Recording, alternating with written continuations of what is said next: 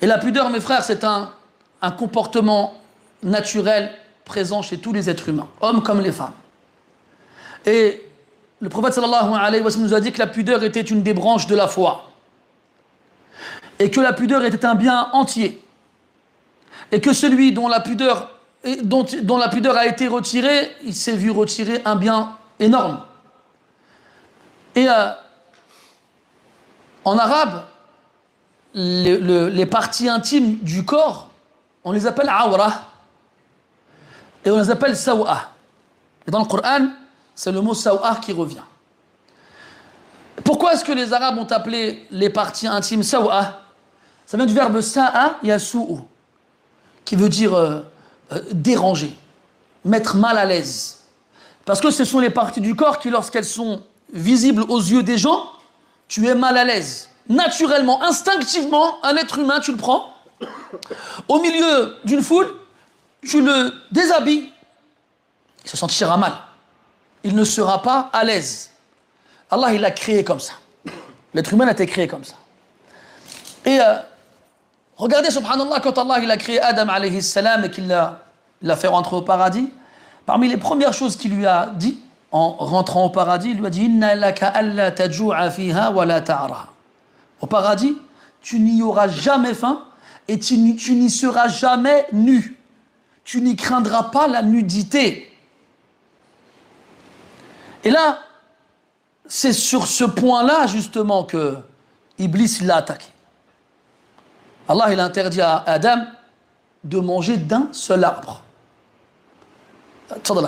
Et, euh, euh, Iblis a réussi à convaincre Adam de manger de cet arbre-là. Et lorsque Adam a mangé de cet arbre-là, qu'est-ce qu'il s'est passé? Badat sawatuhu. Ses parties intimes ont été découvertes. Et là, la pudeur, elle est revenue à la, à la surface. Et ils sont partis, lui et Hawa, en courant dans tous les sens, en arrachant les branches et les feuilles du paradis pour se couvrir.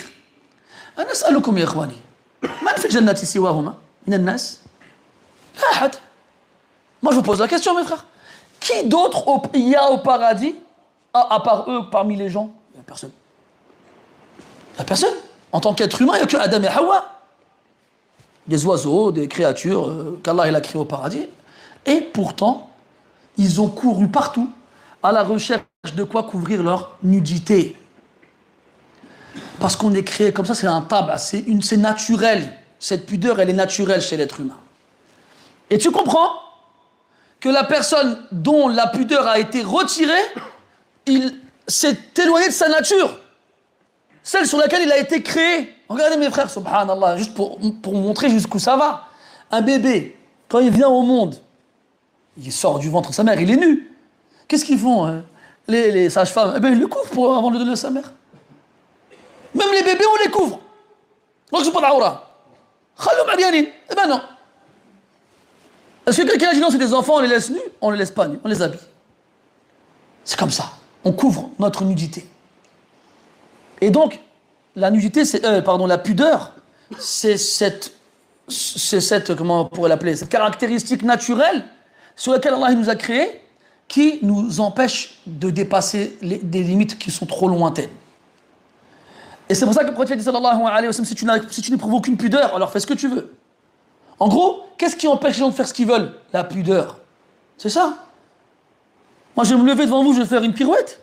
Non. La pudeur, elle m'empêche de faire ça. La pudeur, elle m'empêche d'employer certains mots, de faire certaines choses, comme nous tous ici présents. Inch'Allah. Hein, parce que quand le frère, pendant le il fait Oh Adam, qui est Hachim Rasoul Asa. Quand le, pendant, pendant le dars, il s'allonge comme ça, et quand on dirait, là, il il تشمش يتبحر هذا ما كيحشمش هذا Hein Donc ça, c'est la pudeur, elle va empêcher des gens de faire certaines choses dans certaines circonstances instinctivement sans qu'on lui dise.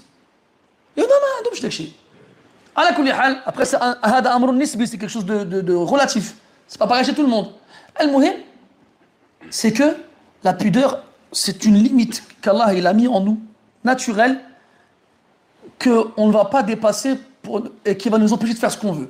Et quand les gens ils font ce qu'ils veulent, alors tu peux juger qu'ils n'ont pas de, pudeur. D'ailleurs, dans les, anecdotes euh, euh, subtiles qui sont racontées dans ce genre de, sujet, c'est euh, l'histoire de Abdullah ibn Maslama al-Qa'nabi, rahmatullahi. Quand tu regardes dans le Bukhari, Sahih al-Bukhari, parmi les chouurs de Bukhari, entre al-Bukhari et l'imam Malik, Abdullah ibn rahmatullahi alayh. Mais Abdullah ibn Maslama al-Qa'nabi, avant d'être un savant, il buvait de l'alcool. C'était un sikir, c'était un ivrogne. Il était l'Irak. Il était en Irak. Un jour qu'il était dehors avec ses compères à boire de l'alcool, il voit une foule suivre un homme. Et lui, euh, il observe la scène et il est intrigué. C'est qui lui que les gens y suivent? Alors, on lui répond, c'est Shu'ba ibn al-Hajjaj. C'était un, imam dans le hadith à l'époque. Alors euh, il entend, ah c'est un muhaddith.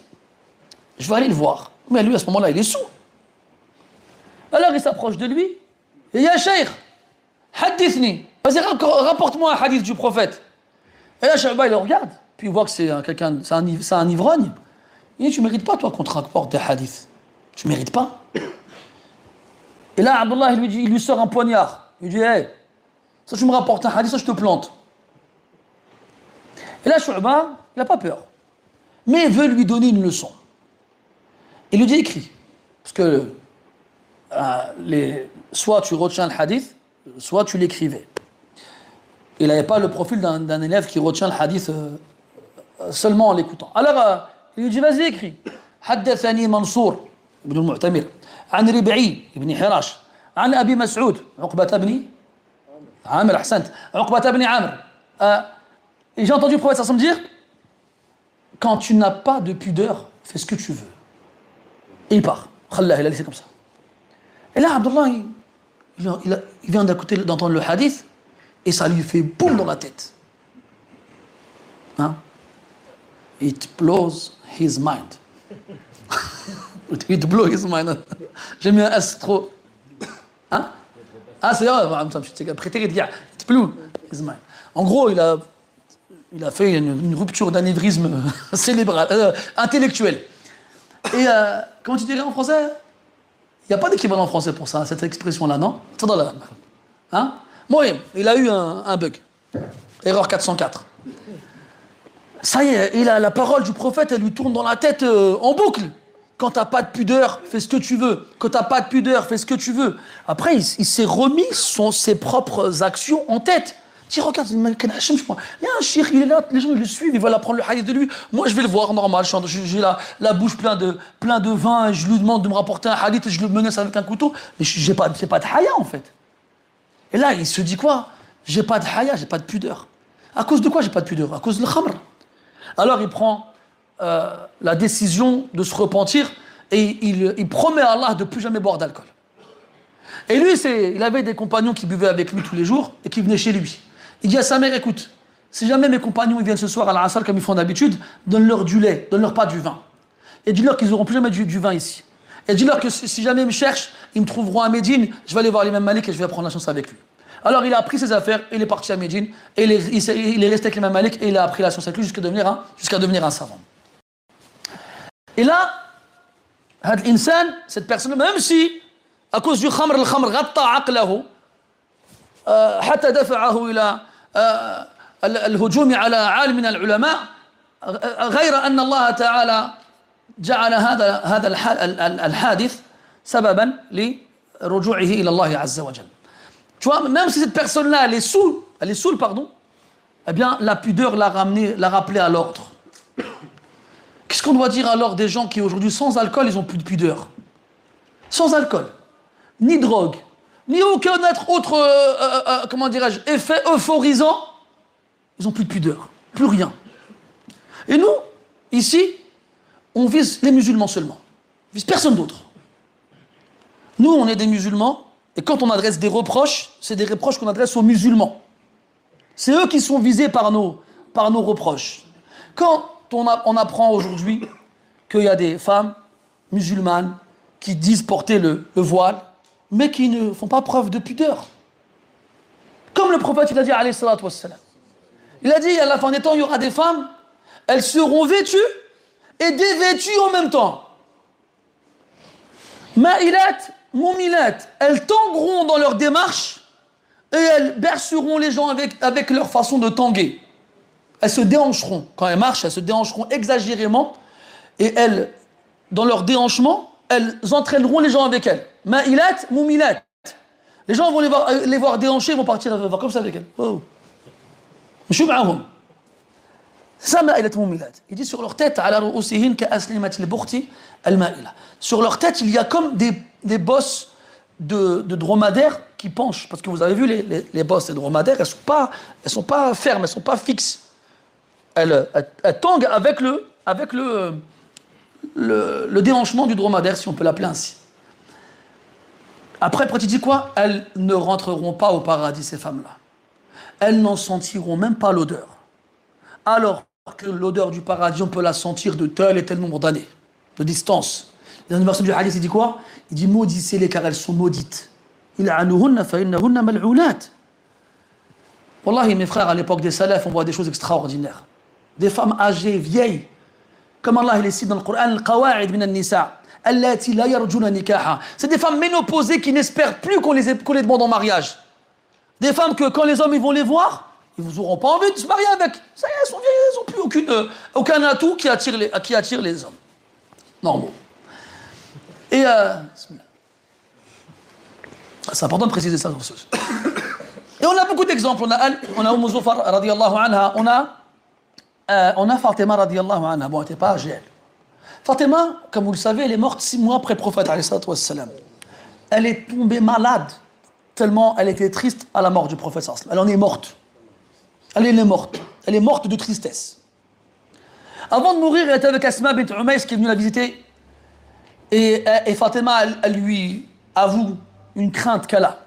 Elle lui dit Moi, j'aime pas ce système que les gens ont de recouvrir le corps de la femme à, sa- mort et de sortir comme ça avec un, drap ou là, un, vêtement, un vêtement quelconque et de l'emmener comme ça au cimetière alors que les gens ils regardent. C'est-à-dire, elle avait peur. Elle voulait pas morte sur une civière qu'on ramène au cimetière qu'on puisse deviner les formes de son corps. Ah, subhanallah, elle est morte. Et là, Asma lui dit, quand elle était fait le Habasha en Éthiopie, là-bas, ils avaient un système de cages. C'est-à-dire, ils faisaient des cages avec des branches qui posaient sur le corps de la femme et qui recouvraient avec un, drap pour ne pas que le corps y soit visible. Elle dit, ah, c'est bien ça. Et elle a dit, bah, vous, ferez pareil avec moi quand je vais mourir. Et quand elle est morte, ils l'ont fait. Et c'était devenu une sunna pour les femmes de l'époque. Quand les femmes mouraient, ils, leur faisaient comme ça pour les amener au cimetière. Aïcha anha, à la mort de, Omar, Omar, il est mort taqriban plus de dix ans après le prophète. Et comme vous le savez, quand Omar meurt, il a envoyé Abdullah ibn Omar, son fils, chez Aïcha, pour lui demander la permission d'être enterré à côté du prophète et d'Abu Bakr. Et elle a accepté. Alors, après la mort de Omar, ils ont ramené la dépouille de Omar dans la maison d'Aïcha, ils l'ont enterré dans la maison d'Aïcha. Et à partir de là, Aïcha n'enlevait plus le hijab chez elle. Ça y est. Et un jour, son neveu, euh, euh, Urwa, il vient la visiter, et il la voit muhtajiba fi baytiha. Il dit, يا أم- يا آه، أم- أماه ما لك والحجاب وأنت في بيتك مف- آه، م- م- مفردة Il lui dit pourquoi tu portes le voile chez toi alors qu'il n'y a personne, tu es toute seule Elle dit si, il y a Omar. والله منذ ما دفن مع صاحبيه لم أقف بين بين أمام قبره بدون حجاب. Elle dit Wallahi, depuis qu'il est enterré chez moi, je ne me suis jamais présenté devant sa tombe sans hijab. Alors Fatima, elle a peur. Elle a de la pudeur après sa mort. Aïcha, elle a de la pudeur devant un mort.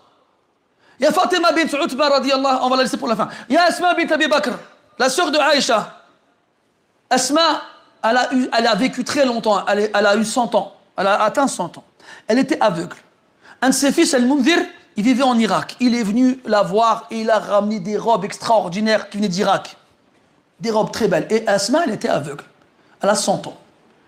On, lui- passe les, robes, alors elle, les prend dans ses mains comme ça, elle les touche. Elle dit J'en veux pas. Et là, le Mundir, son fils, il est, vexé. Il dit Oumar, c'est des cadeaux pour toi. Pourquoi tu ne les veux pas? Wallah, ils sont pas, ils sont pas, c'est pas des vêtements serrés parce qu'il connaissait sa mère. Il sait que sa mère, elle mettait pas des vêtements serrés. Elle avait 100 ans, et. Elle mettait pas des vêtements serrés. Hasbunallah wa ni'mal wakil. Alors, euh, il lui dit, Oumma, ils sont pas, sont pas serrés. Elle dit, si ils sont pas serrés, ils sont transparents. Elle est aveugle. Elle a ressenti au toucher. Il l'aime tasif fa innaha tashif.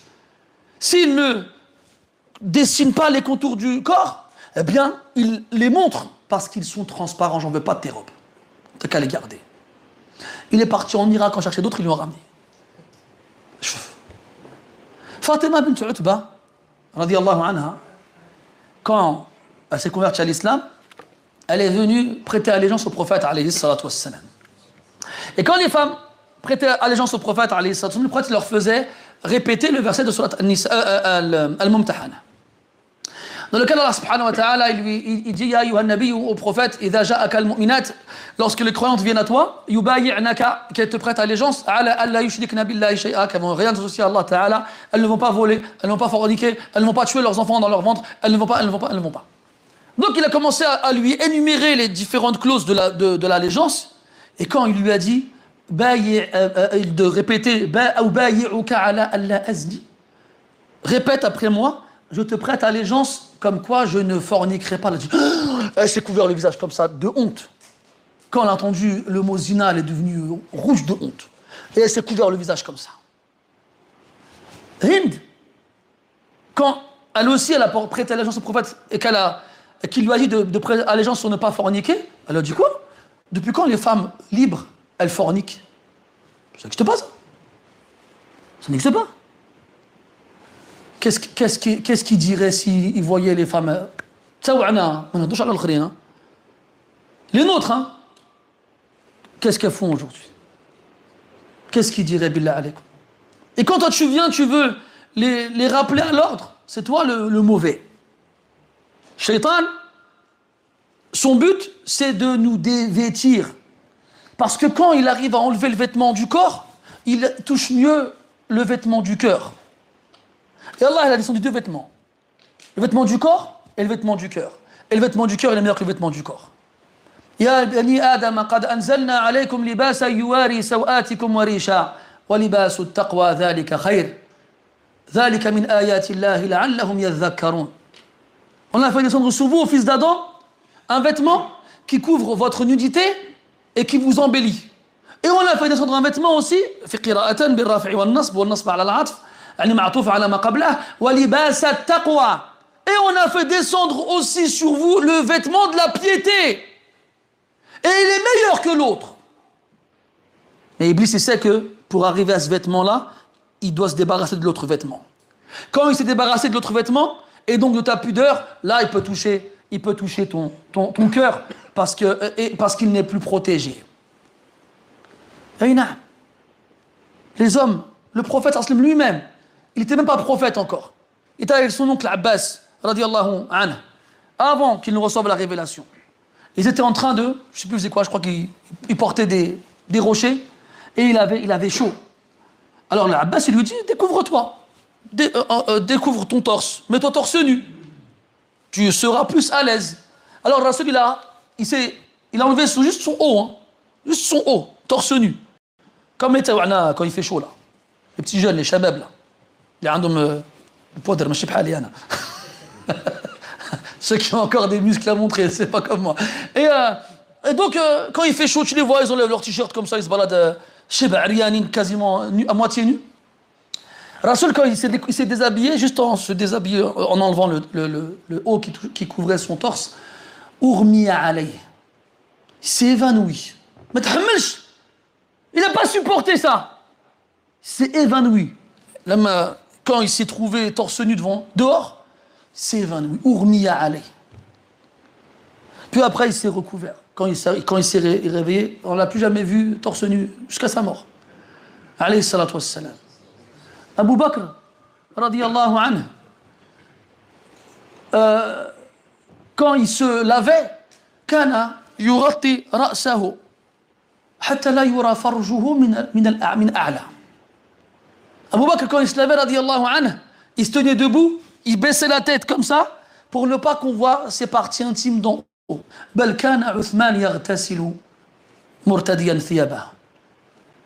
Uthman, radiallahu anhu, il se lavait habillé. Vous croyez que c'est que les femmes? C'est même tout le monde. T'imagines, toi, Uthman, radiallahu anhu, il se lavait habillé. حتى قال في حقه النبي صلى الله عليه وسلم كيف لا أستحي ممن تستحي منه الملائكة Jusqu'à ce que le prophète a dit de lui, sallallahu alayhi wa sallam, de Uthman, comment ne pas avoir de la pudeur envers lui alors que les anges en ont envers lui, envers Uthman. Il a de la pudeur envers Allah azza wa jal, alors il a fait, Allah il a ordonné aux anges d'en avoir envers lui. Où on est nous de ces, de ces caractéristiques-là Où on est de ces comportements On est où Aujourd'hui avec euh, TikTok qui a rendu les gens euh, tarés, le mot il est sain, il est faible. On voit des choses abominables. Plus de haya du tout. Plus du tout. وحسبنا الله ونعم الوكيل والله ألا يخشى هؤلاء أن يقعوا في قبضة الشيطان فيفعل بهم ما يشاء Ils n'ont pas peur, ces gens-là, de tomber dans la poignée du diable et qu'il fasse avec eux ce qu'il veut. Ils n'ont pas peur.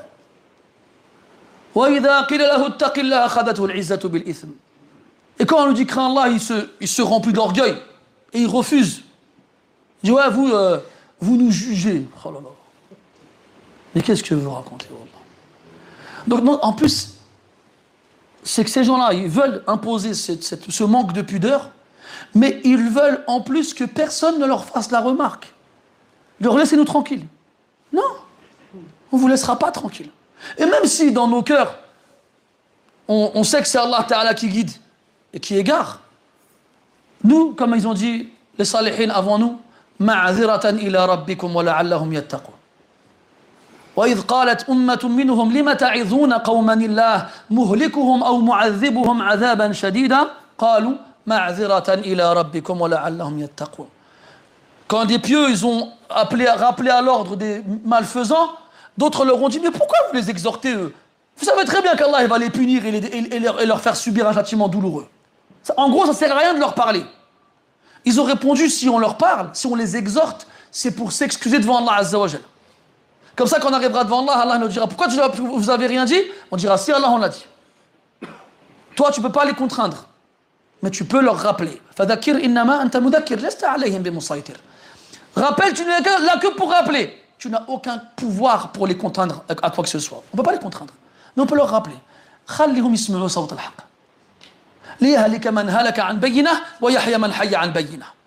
Laisse-les entendre la vérité. Ainsi, vivra celui qui vivra sur une preuve évidente et périra celui qui périra sur une preuve évidente.